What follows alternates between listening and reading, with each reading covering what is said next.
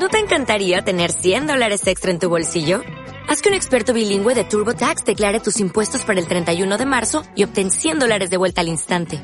Porque no importa cuáles hayan sido tus logros del año pasado, TurboTax hace que cuenten. Obtén 100 dólares de vuelta y tus impuestos con 100% de precisión. Solo con Intuit TurboTax.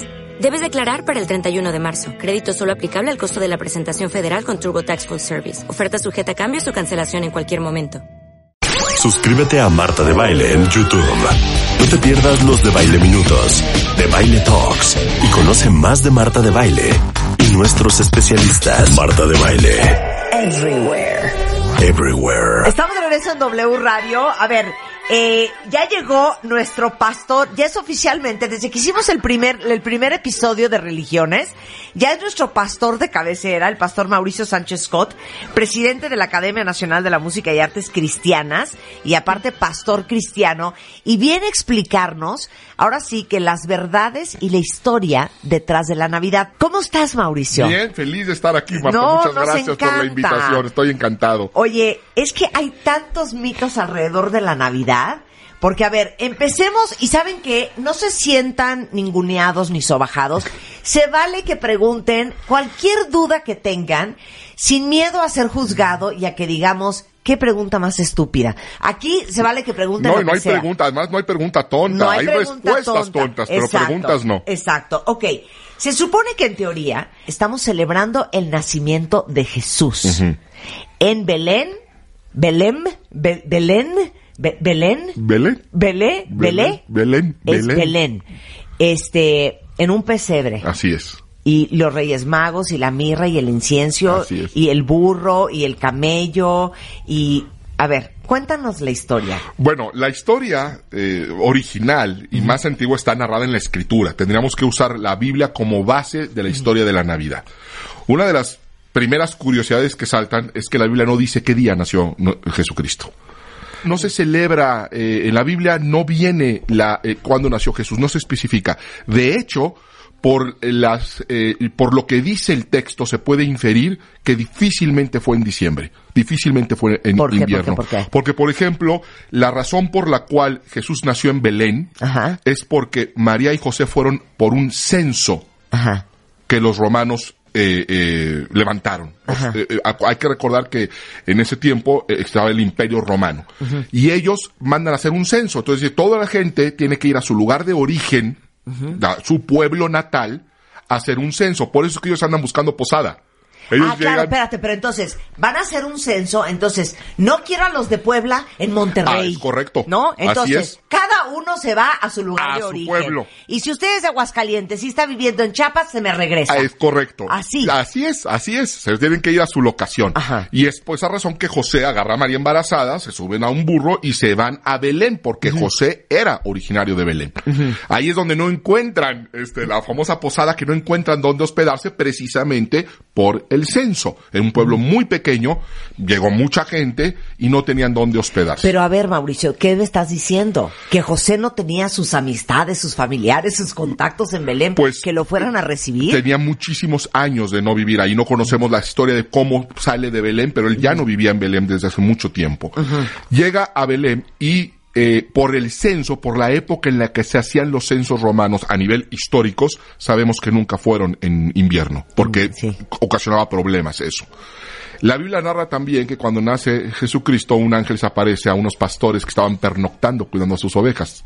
El clima invernal no hubiera permitido que hubiera pastores eh, velando eh, al- al aire libre. Sí, Entonces, claro. por eso, a nivel textual, se puede inferir que Jesús de Nazaret no nació en diciembre. Y de hecho, se sabe la fecha y por qué se usó el 25 de diciembre. Claro. A nivel de historia, sabemos por qué estamos celebrando el Ok, 25 entonces, de diciembre. Antes de que digas por qué el es el 25 y de dónde inventamos esta fecha, Ajá. ¿cómo qué época te gusta para que naciera Híjole, Jesús? ahí sí tendría que aventurarme ya, ya, está, ya estaríamos fantaseando, Ajá. inventando, no estaríamos siendo fieles al texto que realmente no lo especifica, pero si, pero si tomamos en cuenta que hay unos pastores durmiendo eh, de, eh, de noche, tendría que haber sido verano. Sí, ya de cuates primavera. Ya de o sea, ya un primavera. abril, mayo, junio. Sí, sí, primavera, porque eh, aunque la zona es desértica, tienen una característica y es que los desiertos en la noche son muy fríos. Son muy Sí. calientes en el día, pero en la noche son muy, muy fríos. Eh, esto cuando no sucede es precisamente verano, eh, primavera. Claro. Es muy probablemente la fecha en la que nació Jesús de Nazaret. No, o sea, pónganse a pensar, o sea, a ver, Belém está eh, cerca de la franja de Gaza, es parte de los territorios hoy palestinos. Es correcto. Y así que digan, ¿qué calorón hace? O sea, ese niño ha nacido el 24 de diciembre en un este pesebre y ese niño se nos muere frío. de hipotermia. Y, y hágate el niño, porque igual le ponen unas frazadas. No, los pastores eh, en la- en la- ahí en el, en el cam- a campo abierto. Entonces Claro. sabemos que no es posible. Sí, y qué chistoso que hoy la mayoría de los que viven en Belém son musulmanes. Eh, sí, es Ven correcto. cómo todo está mezclado, qué impresión. Bueno, entonces, ¿por qué el 24 de diciembre? Bueno, eso es una fecha que, se, que va a instaurar la iglesia, ¿sí? Eh, y cuando se establece el calendario juliano, había muchas celebraciones en las cuales coinciden en esta fecha de entre 17 y 25 de diciembre, porque es el inicio del solsticio de invierno. Entonces terminaban las cosechas. O sea, es un día importante para cualquier civilización. Y muchas civilizaciones lo celebraban. En el caso de los romanos, o sea, las saturnales que, que eran estas fiestas de dar gracias, de hacer banquete, porque empieza el diciembre. O será su sanguivinito. Eh, sí, su sí, así es, sí, sí, exactamente, su acción de gracias. Sí. Eh, porque ellos dependían de las cosechas para sobrevivir, no es ahora que vas al supermercado y te compras Sí, el pavo, claro. ahí mm, Sí, claro. no había ya forma de cosechar. Entonces era una celebración importante que muchas culturas lo han hecho. Eh, la iglesia, ya con el cristianismo fundado, elige esa fecha por la cantidad de celebraciones que había paganas y para tapar esas fechas paganas, que es una costumbre eh, de conquista en realidad. Poner una tradición encima de otra, que ha funcionado magníficamente a lo largo de la Sí. historia, ¿sí? Entonces, a ver, todas estas celebraciones de las cosechas y que todo salió bien, que se llaman las Saturnales, Era una- una la de muchas. iglesia, la iglesia dice, a ver, este merequeteque, ¿cómo lo, lo digo, cómo lo santificamos? Más o menos, ¿cómo lo Ah. Santificamos? es una manera de decirlo. ¿Cómo lo bautizamos, Así verdad? es. ¿Cómo le damos algo un poquito más sacro? ¿Cómo le damos un, un- un- un mejor sentido de Claro. acuerdo a la, a la iglesia? Sí. Y bueno, pues vamos a celebrar el nacimiento de Jesús. Y es poner una celebración encima de otra celebración.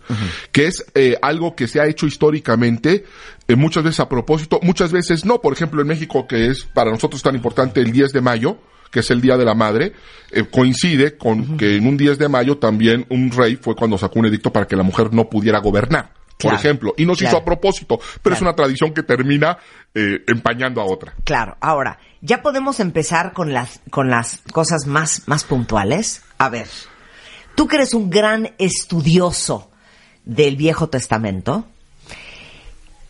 ¿cómo que la Virgen María era virgen? Bueno, A ver, explícame eso. ajá, eso, eso, bueno, es una profecía que viene en el Antiguo Testamento y viene el cumplimiento en el Nuevo Testamento. Nos cuesta mucho trabajo de repente entender esto- estos conceptos, cómo una virgen puede tener un hijo. Sin embargo, si nosotros creemos en Dios y vamos a, a- a tener una relación con Dios, pues no podemos sacar la sobrenaturalidad de Dios al respecto. Eh, la Biblia eh, nos deja saber que efectivamente eh, Jesús nació de una virgen que fue María, aunque no fue siempre virgen. Jesús, a la luz de la palabra de Dios, tuvo hermanos y hermanas, que es un tema muy discutido y muy controversial. A ver, no, no, todo quiero que me cuentes. El texto, todo ese chisme. El, el texto nos deja saber Ajá. que Jesús, que María después de, de Jesús, que fue el primogénito, va a tener otros hijos. Hay, hay episodios en la Biblia donde claramente se refieren a los hermanos y a las hermanas de Jesús. Ok. Y no en el sentido Pero ya de, manera- de manera tradicional. Ajá. Se, se, se procrearon esos hijos. Eh, claro, sí, por supuesto. Sí, el, el sexo no es malo, el sexo lo inventó Dios. Dios Sí, fue el sí, que diseñó el sexo, no es malo. Es malo cuando no se le da el uso que se debe. Ok. Entonces, José, si era carpintero, Eh, eh, fíjate que esto es muy interesante. La palabra, el Nuevo Testamento está escrito en griego. La palabra griega que se usa para referirse al oficio de José y que más tarde iba a tener Jesús es la palabra griega tecton, que significa más bien constructor. o sea, podría haber sido albañil. Podría haber sido albañil. ¿sí? Un O tectón... ingeniero civil. Eh, bu- bueno, O arquitecto. Un es, a- es aquellos que hacían construcciones con madera, pero podría haber sido con piedra también. Era un constructor. Ok. Es la traducción adecuada que, que, eh, tradicionalmente se ha dicho como carpintero, pero realmente era un constructor. Ok, me vale. Yo Era voy a preguntar todo lo que yo quiero. Era un obrero. Ok, un obrero. ¿Cómo se conocen María y José? ¿Eso se sabe? No se sabe. No se sabe. No se sabe. Sabemos Ok. que se conocen en la región de Galilea Ajá. y se enamoran perdidamente. ¿Edad? De- debió haber sido muy joven, muy joven eh, eh, María. Se calcula que era quizá entre los 15 y 16 años. ¿De qué me estás hablando? Así Me- es, pensé que eran me ibas a otros tiempos. un 33, no, 34. no, no, era una jovencita. ¿De Era- qué me hablas, Era una mujer muy Mauricio? jovencita, 15, 16 años. Y, Y- José y- seguramente era un hombre de 28, 30 años. Ahora, ¿cómo sabemos esto? Es importante saber, Sí. bueno, ¿y de dónde saca estas ideas Sí, ese pastor, sí, no? Antes- de que el Peter se vaya a poner como loco. Muchas cosas no vienen como tal en la Biblia, no tenemos ninguna información, pero tenemos la historia, tenemos la cultura y tenemos referencias. A ver. La costumbre de la cultura del judío del primer siglo era que se casaran las mujeres muy jovencitas, alrededor de los 16, 17 años, con hombres que podían protegerlas, que podían eh, eh, eh, sostenerlas, que eran hombres de mayores de 25 años. Entonces, se- por la historia, por la Las cultura, probabilidades de que por haya sido muy joven son muy las altas. altísimas, de que fuera una mujercita, una, una doncella muy joven. Ok. El pesebre. Sí. Eh, esto es un tema interesantísimo, te lo comentaba fuera del aire. ¿Por qué nació Jesús en un pesebre? Bueno, conocemos las condiciones eh, text- contextuales de por qué fue. Llegaron a Belén, no había dónde hospedarse, no encontraron lugar y lo único que había disponible era un, un granero, por llamarlo de alguna Sí, sí, manera. Y bueno, pues ahí es donde tenía ya lo- los dolores de parto, tenía que nacer en algún lugar. Y así nació. Y ese fue el contexto. Pero si estamos hablando del Hijo de Dios, hay que entender que eso tuvo una razón. Y por eso que la importancia es, es- es grande de preguntarnos, porque hacemos mucho énfasis en, el, en la muerte de Jesús. O en el nacimiento nada más. Pero la pregunta es por qué eligió Dios, y es el Hijo de Dios, nacer así que su hijo naciera de esa manera. Claro, en situaciones insalubres. Insalubres, peligrosas, Peligrosas, claro. claro. Eh, Fue una constante en la vida de Jesús de Nazaret. Si nosotros analizamos la vida de Jesús de Nazaret, fue una constante el peligro, la necesidad, la escasez, la humildad, la burla. Eh, la pasión de Cristo, cuando se habla de la pasión de Cristo, nosotros normalmente lo relacionamos con eh, Semana Santa y con el episodio donde Jesús es arrestado y llevado a la cruz. Pero en mi opinión, la pasión de Cristo inició cuando Él nació. Ya desde antes de que Él naciera, No, ya, había sido ya. perseguido. Sí, no, pero y aparte Sí. ya estaba, ya estaba naciendo en condiciones muy, muy, muy complicadas. complicadas. Y después de su nacimiento siguió siendo complicado. Tuvieron que huir a Egipto porque eh, Herodes los quería eh, matar. En fin, fue una vida muy difícil. Y es que Jesús no solamente vino a, a la luz de la palabra de Dios, a la luz de la Biblia, a salvarnos, sino también a enseñarnos cómo vivir. Y él escogió una vida sumamente complicada, llena de peligro, de necesidad, de abstención, para enseñarnos cómo se puede vivir aún en esas condiciones Ok, ¿por qué es Jesús de Nazaret? porque era de Nazaret, originario de la región de Nazaret, no de Belén. De Belén fue, eh, nació en Belén por un accidente, entre comillas, claro. aunque estaba profetizado, pero fue por esta cuestión del censo. Él nació en Belén y de ahí se regresan a Galilea y toda su vida y todo su ministerio se va a llevar en la región de Galilea, Nazaret. En Nazaret. Así es. Ok, entonces nace en este pesebre. Así es. Por eso cuando todos ponemos nuestro nacimiento, abajo del árbol de Navidad, bueno, los cristianos no lo ponen. Eh, sí. ¿Sí algunos sí, ¿Sí? algunos sí, sí, muchos Ok. cristianos, y de hecho es más correcto. Sí, ponemos la, la vaquita echada, no, no es cierto, no hay ninguna vaca, es un burro, es un... Ovejas. Son ovejas, hay un camello, según yo en mi nacimiento bueno, hay un pues ya, ya con la visita de los, de los tres reyes magos, que tampoco eran tres. Claro. La Biblia no dice que fueran tres. O sea, Nazaret era, eh, digamos que una ciudad árabe, ¿no? Bueno, judía en ese, en ese, en ese Sí. momento era una región judía ocupada por el Imperio Romano. Ok, entonces, ahora vamos con una pregunta que hicimos varias veces este, en años pasados aquí en el programa. ¿Por qué si María tenía un peine de plata no lo vendió para que el niño naciera en mejor condición? Hubiera Mauricio? estado bien. Este, la, la, la información que tenemos es que, como te comenté, eh, eh, Jesús vivió en condiciones eh, eh, de mucha necesidad. Una de ellas fue la pobreza. Fue la pobreza. Eh, no solamente nació ahí por un accidente en cuanto a la- al, al viaje que hicieron, sino realmente José y María eran, eran pobres. Esto lo sabemos porque más tarde los van a, van a presentar al bebé Jesús en el templo y van a ofrecer el sacrificio más económico posible, que eran dos tortolitos, dos palominos, dos aves muy pequeñitas, cuando la ley decía que debía de ser un animal.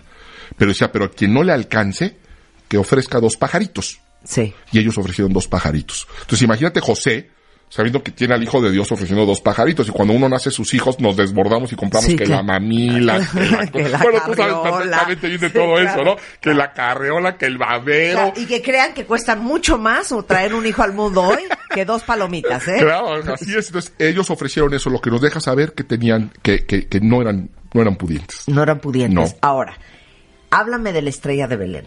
Porque ellos vienen siguiendo la estrella. Los reyes, los, los a reyes. los Reyes Magos, los reyes, claro, sí, claro, no. claro, los Reyes Magos. Ellos llegan a Belén, José y María, no encuentran dónde hospedarse y, te- y ya se le adelanta el parto a María, o era su tiempo, y bueno, la historia que conocemos. Los Reyes Magos van a venir después.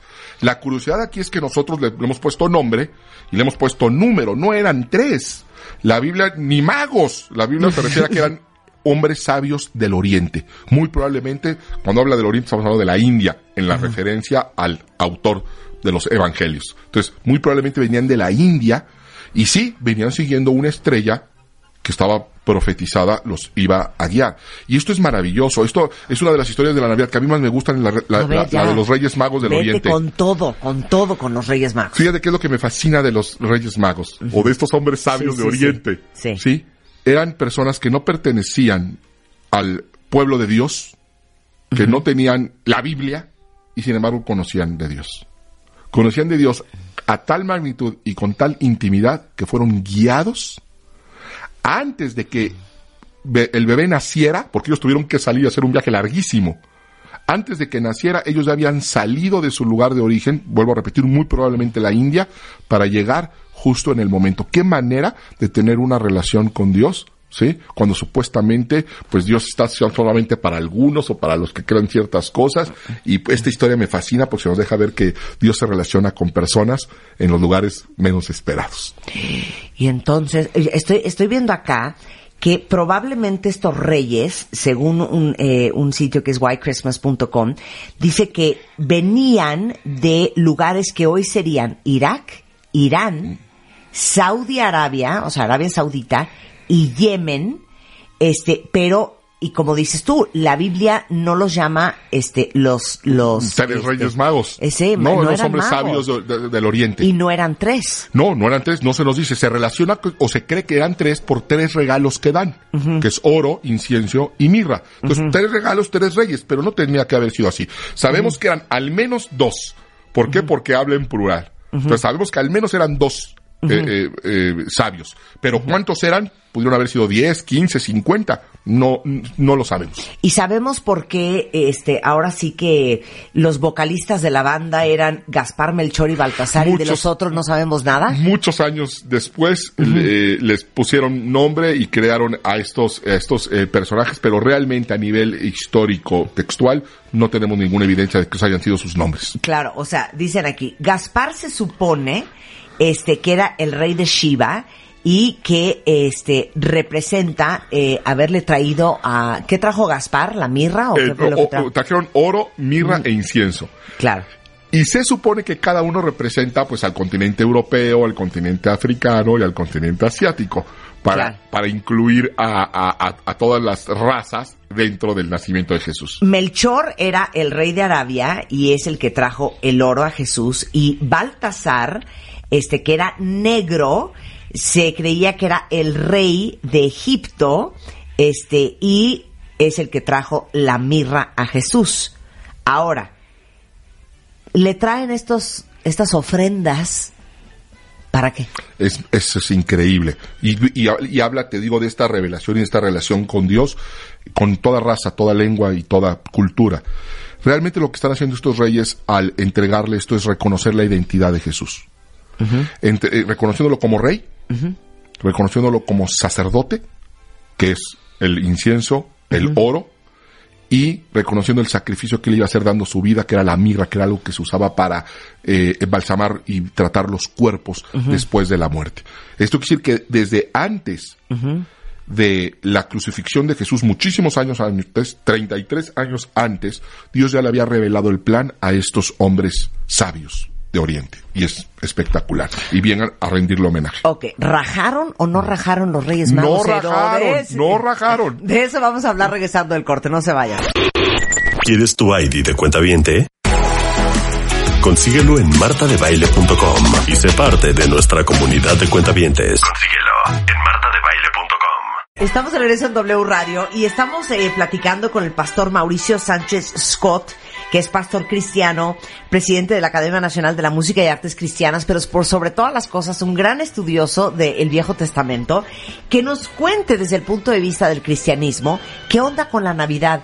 Eh, si se perdieron la primera media hora de esta conversación con Mauricio, este, escúchenla en el podcast que vamos a subir siempre en martadebaile.com y wradio.com.mx después de la una, porque es bien interesante saber por qué iban María y José a eh, por qué nació en ese pesebre, eh, de dónde aparecieron los Reyes Magos. Y ahorita estamos, eh, antes del corte, platicábamos de ¿Qué onda con Herodes? Herodes, como era rey espurio, o sea, un rey pirata, un rey un poco casi casi autonombrado, estaba preocupadísimo si había nacido el gran salvador que era Jesús.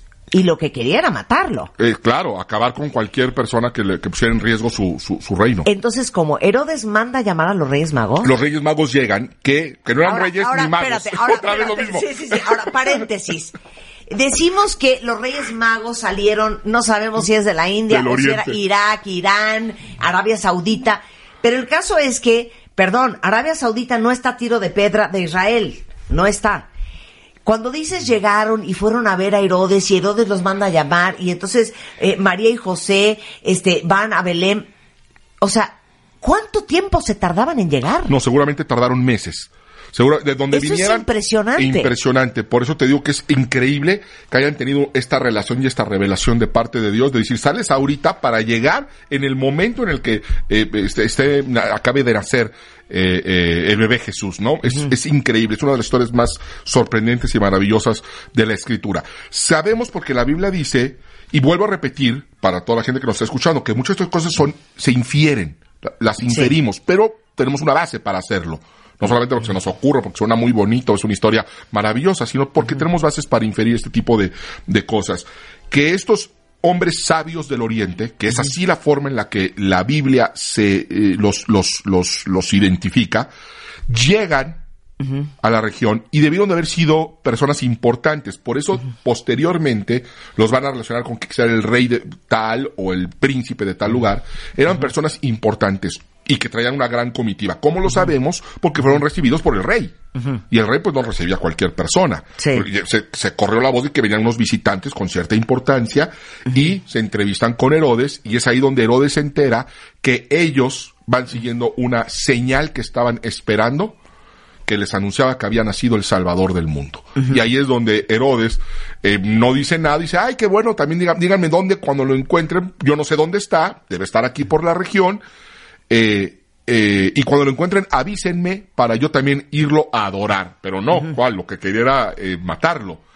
Los eh, hombres sabios van, tienen este encuentro con, con José María y el bebé Jesús, les entregan este reconocimiento, estas ofrendas eh, maravillosas y eh, la escritura nos cuenta que Dios les dice no vayan con Herodes porque traen mala intención, váyanse por otro lado y Dios regresa cada uno a su país por un camino distinto. A ver, vamos a tratar de calcular cuánto tiempo se tardó María y José, para el cuentaviente que lo preguntó, de irse de, ¿qué es De Galilea? Galilea a Belén, son 65 millas, que son más o menos como 105 kilómetros.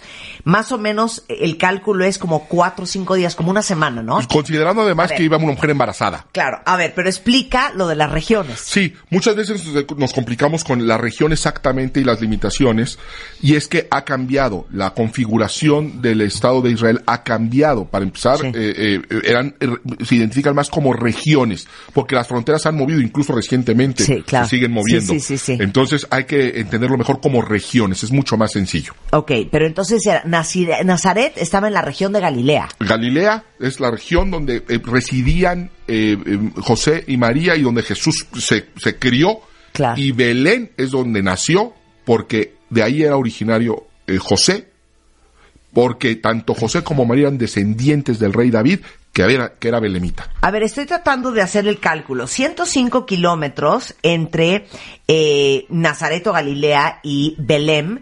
¿Sería que como un, un México-Puebla, un México-Querétaro? Eh, sí, 100 kilómetros es... Más o eh, menos, ¿no? Sí, claro, más o menos. Más o menos, Pero en burro, no, No, por bueno, carretera. es que el burro está Sí, grave. no, está grave. No Grave. por carretera, ¿verdad? no por autopista. Claro. Sí, y con una mujer embarazada. Y con una mujer embarazada en esos tiempos no es cualquier cosa. Yo me quedo con la tristeza de que pobres burros, ¿eh? O sea, desde treparte en, en, en, en este, en las montañas de Míconos y Santorini hasta, hombre, No, viajar. no, sí, no, no, muy pesado. No, de Y- veras y, hay otra pesado. cosa que también hay que considerar ahí, que es el clima. Estamos hablando de un desierto. No puedes avanzar tampoco igual en un desierto. Tienes que detenerte, tienes que refrescar, tienes que buscar sombra. Fue Claro. un viaje realmente muy difícil. Ahora, este, vamos a hablar de San Nicolás y vamos a hablar de Santa Claus. y Claro. Vamos a hablar de eso. Claro. A ver, ¿en qué? A ver, ¿tienen otras dudas? Si no, de una vez para el pastor Mauricio Scott, este, con el tema de la Navidad, ¿ok? Pero mientras vamos hablando de, este, de dónde sale San Nicolás. Eh, bueno, ya es una tradición mucho, mucho eh, eh, tiempo después. La Navidad significa realmente natividad y lo que estamos celebrando en Navidad, o deberíamos de celebrar, es el nacimiento de Jesús de Nazaret. De hecho, eso es lo que se celebra. A veces no lo sabemos, o a veces, pues aunque no creas, pero ¿qué significa Navidad? Significa natividad. Estamos celebrando un, un nacimiento. ¿El nacimiento de quién? De Jesús de Nazaret. Que no, que no nació el 25 de diciembre, lo sabemos, pero nació. Y eso, al final de cuentas, creo que es lo importante. Eh, y es importante no solamente para el pueblo cristiano, sino es importante para la historia, porque fue un hombre con, eh, con, con- con un mensaje extraordinario, un líder, el líder pues, más importante en la historia de la humanidad. Ningún hombre ha impactado la vida de la humanidad como le impactó este, este hombre, Jesús de Nazaret, que para los cristianos es el Hijo de Dios. Sí. Entonces, eso es lo que estamos celebrando. Ahora, ¿qué pasó con, de dónde sale Santa Claus? Sí, Bueno, San lo que Nicolás, sucede es que ya después se empieza a juntar muchas tradiciones, de acuerdo incluso al folclore de cada país. Y en el caso de México, que eh, somos un país con una gran diversidad cultural, que abraza también muchas tradiciones, muy, muy fiestero, nos encanta la, la comida, nos encantan las reuniones, pues se fueron anexando y nosotros nos fuimos anexando muchas celebraciones. La Navidad, esto es importante decir, no se celebra igual en todas las partes del mundo, pero vamos a hablar de, de- de- México y de la mayoría. Santa Claus se creó de dos eh, corrientes diferentes. La primera fue un obispo católico, Nicolás, que se cuenta fue un hombre muy generoso, que ayudaba mucho a las personas, y hubo un episodio particular que cuenta esta leyenda, en el cual había unas mujeres que no podían casarse porque carecían de dote, y él fue y les dio dinero, monedas, para que pudieran casarse. y, pero lo hizo en secreto para no eh, avergonzarlas. Y, y, lo- y la forma en que lo hizo es que en esa época se humedecían los calcetines y ponían a secarlos, los colgaban a secarse. Y en esos calcetines fue él y depositó estas, estas monedas. De ahí viene esa tradición ahora de colgar las botas. Esas botas son esos calcetines de estas doncellas que Sí. los ponían a secar en la chimenea, la chimenea porque el calor Sí, la secaba. Sí. Y ahí fue donde él se metió y dejó estas monedas. Esa es una parte. Y la otra parte es por una leyenda holandesa, igual de, una, de, de un hombre generoso que daba regalos, se juntan y se crea Santa Claus. O sea, era Sinterklaas. Sinterklaas, en eh, o- en 1624. Holanda. Así es. Y luego en 1809 el escritor Washington Irving escribió una sátira de la historia de Nueva York en la que deformó el santo holandés Sinterklaas con la burda pronunciación angloparlante de Santa Claus. Así es. ¿no? Y luego hay un poema de 1823 de Clement Clark Moore, en donde dio cuerpo al actual mito de Santa Claus basándose en el personaje de Irving, que hace mención de una versión de Santa Claus enano, o sea, cero medía un 80, este, delgado, como un duende, pero que regala juguetes a los niños en la víspera de Navidad y se transporta en un trineo tirado por nueve renos, incluyendo a Rodolfo el Reno. Y luego en 1863, adquirió la actual fisonomía de gordo barbudo bonachón con la que se conoce y eso fue gracias al dibujante alemán Thomas Nast, quien diseñó este personaje, y ahorita les mando una foto, para sus tiras navideñas en Harper's Weekly, y ahí adquirió la vestimenta y se cree que su creador se basó en las vestimentas de los obispos de viejas épocas para crear este gran San Nicolás, que la verdad es que nada tenía que ver con San Nicolás original. Ya nada, ¿no? Ya se Nada. creó un personaje un, Claro. fusionando al obispo y a este santo holandés. Y si se fijan, pues es relativamente reciente comparado con el nacimiento de Jesucristo, que fue hace más de dos mil años. Claro. Y así le hemos ido sumando el pavo y los romeritos, y todo tiene su porqué y sus asegúnes. y sus asegúnes. Oye, aquí hay una muy buena pregunta regresando al tema anterior. Y dice aquí, este, ¿cuánto tiempo les tomó a los Reyes Magos llegar a el niño Jesús? ¿Y qué hizo Herodes? Y que hables un poco de la matanza de todos los demás niños cuando no regresaban los Reyes Magos y estaba preocupadísimo porque dijo, ¿dónde está Jesús? Así es, sí. No tenemos la manera de saber con exactitud cuánto tiempo se tardaron en llegar los hombres sabios del Oriente porque no sabemos de dónde venían. Pero, se, pero la, la, la mayoría de los teólogos, de los historiadores, calculan que se tardaron meses en llegar. Algunos lo sitúan desde dos meses hasta dos años. ¿Sí? La, la parte del sí. extremo. La media es que se ha tardado algunos meses en llegar. Cuando Herodes no encuentra dónde estaba el bebé Jesús, eh, ordena una matanza de todos los niños que, que, que- que existían menores de dos años. Y se hace esa gran matanza. José y María salvan la vida de Jesús Pero llevándoselo pausa. a Egipto. Eh, Eso es muy interesante.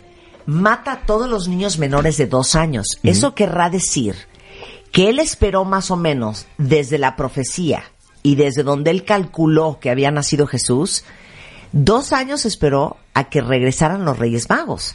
No, no, no, no necesariamente, no. Herodes actúa de inmediato Ah, es de inmediato. a la visita de los Reyes Magos. Ajá. Pero para no arriesgarse, porque no sabía a cuánto tiempo tenía de nacido, dijo, no puede tener más de dos años. Sí, no puede, ok. ya, ya está muy exagerado, ¿sí? Entonces se, pro- se protegió, Sí, se protegió. claro. O sea, redondeó Así redondeó, pero exagerado. Le dijo, de dos años para abajo, mueren todos. Y así fue. Y la manera en la que Jesús se salva de esto es porque José y María se van a Egipto a esconderse de Herodes. Lo que también nos da una información valiosísima que casi no se preguntan, que era cómo era realmente Jesús, cuál era el aspecto de Jesús. Porque tenemos un Jesús como, como europeo, si te das cuenta. Un hombre blanco, eh, de pelo Sí, castaño o rubio, Claro, claro, de ojo azul, ojo azul. hasta de ojo azul, Sí, ¿no? sí, sí. Y, y nos preguntamos, bueno, ¿realmente así era Jesús? La información que nos da la escritura es que llevaron a esconderlo entre los egipcios, lo que quiere decir que la fisonomía del bebé Jesús quizá era más parecida a la de un bebé egipcio que la de un bebé europeo. Y eso es muy interesante, porque tenemos un- una imagen, ya un estereotipo muy creado por Jesús que se creó muchos siglos después. Eh, seguramente has, oído esta historia y ahorita les mando la foto porque es impresionante, cuentamientos. Hay una niña eh, que ella es, es de Estados Unidos, ella nació en Illinois y dice que desde los cuatro años ella empezó a tener imágenes de Jesús y del cielo y de la creación y empezó a hacer dibujos de las imágenes que ella veía y empezó a escribir poesía a los cuatro años. Eventualmente empezó a avanzar a hacer pinturas en óleo y en acrílico y hacer unas imágenes religiosas impresionantes. Eh, estuvo con Oprah, estuvo con eh, Katie Couric, en fin, fue todo un revuelo eh, la pintura, especialmente la pintura que hizo de Cristo esta niña, eh, que no tenía más de 10, 12 años. Les voy a mandar el tweet y ahorita nos cuentas la historia porque esta es una de, de otros niños en el mundo que dicen haber visto a Cristo y ella dice que esto es lo que es la visión de lo que ella vio y que esta es la verdadera imagen de Cristo. A Fíjate ver, que cuéntanos. es- eso es muy interesante. Hay una familia en los Estados Unidos, eh, los, Bu- los Burpo, me parece Ajá. que se Sí, apellidan, sí, sí, Burpo. en la cual uno de sus hijos, un niño de dos años o cuatro años, no recuerdo, le empieza a decir a su papá que fue visitado por Jesús y que Jesús lo llevó al cielo y le dio un tour. Y bueno, el- el- los papás lo toman eh, como, como, como pues una fantasía de un niño hasta que el niño empieza a hablar de cosas que son muy consistentes con lo que la escritura enseña acerca del cielo y el papá que es pastor detecta que el niño sabe cosas que pues él no le ha enseñado Sí. y que son teológicamente muy, muy, muy avanzadas y muy descriptivas.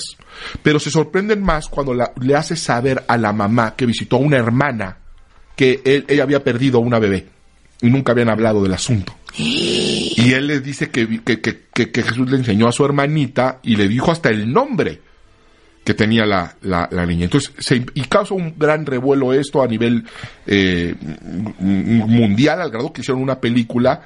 El papá destapa esto, luego fue también muy criticado porque era pastor y dijeron que el niño estaba dirigido, en fin. Pero fíjate que se relaciona con esa pintura, porque el papá niña. le, sí, de esa niña, porque le enseña, y cu- dice, bueno, ¿y cómo es Jesús? Y le empieza a enseñar las películas, todo lo que conocemos. Dice, no, no, no, no. Y en un momento, casualmente en internet, No puedo, se vota con esta película, con esta, con esta niña, con este cuadro, y dice, ah, es él, él es el hombre que me visita. Entonces es un caso muy impresionante. Les vamos a mandar, o sea, se me puso la piel chinita ya, Mauricio. Es impresionante. Este, el libro se llama Heaven is for Real. Ahorita les mando la portada del libro por si les interesa eh, leerlo. Eh, no sé si aún está editado en español, pero Sí. eh, les, sí está editado, Sí, está en, editado en español. español. Eh, es de Todd Burpo Lynn Vincent. Eh, se editó en el 2010 y les mando la fotografía y la liga en Amazon para que lo busquen si les interesa leer el testimonio de este niño que dice haber ido al cielo y Eh, visto Es a muy Jesús. impresionante. Y, Muy. y- y bueno, usando esto nada más para lo que te había dicho. Si nosotros creemos en Dios te- y no podemos aceptar los milagros y la sobrenaturalidad, pues vamos a tener problemas. ¿Sí? Si Dios existe y Dios es real, pues se manifiesta de formas sobrenaturales. Mauricio, antes de que te vayas, este, danos unas, unas, unas palabras espirituales inspiradoras a todos en estas fechas. Yo creo que de- debemos de enfocarnos en lo verdaderamente importante. Yo creo que lo importante no es si Jesús nació o no nació en diciembre, si nació el 25 o no. Yo creo que lo importante es que nació. Y nació con un mensaje espiritual y un mensaje para toda la humanidad. Y es un mensaje de amor, es un mensaje de perdón, es un mensaje de generosidad, de dar, y creo que eso es lo que debemos de enfocar. Y de hecho la Navidad se trata de eso, en realidad. Se trata de reunirnos en familia, que a veces no nos reunimos, se trata de dar, ¿sí? Porque nos hemos vuelto muy egoístas, pero de alguna manera nos hemos desenfocado y creemos que dar es necesariamente un regalo, y quizá debe ser ahora un regalo caro, y luego se vuelve hasta una carga, luego la Navidad, cuando realmente debe ser todo lo contrario. Yo creo que lo que debemos de hacer, y sobre todo más, en estos tiempos más que nunca, es que la Navidad sea un tiempo de esperanza, porque los hombres y mujeres de fe debemos ser hombres y mujeres de esperanza porque nuestra provisión y nuestro futuro dependen de lo que del mensaje que vino Jesús a dar hace dos mil años. Y es un mensaje de que podemos esperar buenas noticias. No importa cómo parezca que está el mundo y está mal pero si Dios está al pendiente de nosotros vienen días mejores yo lo creo yo soy optimista en cuanto al 2017 y el 2018 y el 2019 porque hemos visto la mano de Dios en nosotros y la hemos visto en nuestros momentos de necesidad. Un momento para que nos juntemos en familia, un momento para dar. Nadie es tan pobre que no pueda dar algo. Y no hablo de algo material necesariamente. Creo que lo más precioso que el ser humano tenemos, nuestro, nuestro regalo más, es el tiempo. Dar tiempo es dar un regalo maravilloso. Reconciliarnos, perdonarnos y sabes qué, es un buen momento, es un buen pretexto. A veces durante el año nos hicieron, hicimos, nos separamos, eh, hay rencor, eh, a veces legítimo, a veces no, y, nos hace falta esa humildad o el pretextito de, ching, ¿cómo le pido perdón a mi hermano? ¿Cómo me reconcilio con mis padres? ¿Cómo le doy un abrazo a mi hijo? ¿Sabes qué? La Navidad es un buen momento para eso. La Navidad es un buen- se presta, nos la hace facilita. Entonces, a ir a la cena y en ese momento podernos reconciliar y empezar un nuevo año tomando nuevas decisiones. Nuevas decisiones nos van a llevar a nuevos lugares. Creo que ese es, debería ser el mensaje de la Navidad. Mauricio, ¿qué te puedo decir? Soy tu fan número uno oficial. Ah, pues ya somos dos, yo soy tu fan también, así que Qué increíble clase nos acabas de dar. gracias, muchas gracias. El pastor Mauricio Sánchez Scott, que está en redes sociales por si quieren seguir platicando con él, es eh, arroba Mauricio S. Scott con T al final en Twitter. Gracias. Hacemos una pausa y ya regresamos. No se vayan. Marta de Baile Everywhere. Síguenos en Facebook como Marta de Baile y en Twitter, arroba Marta de Baile.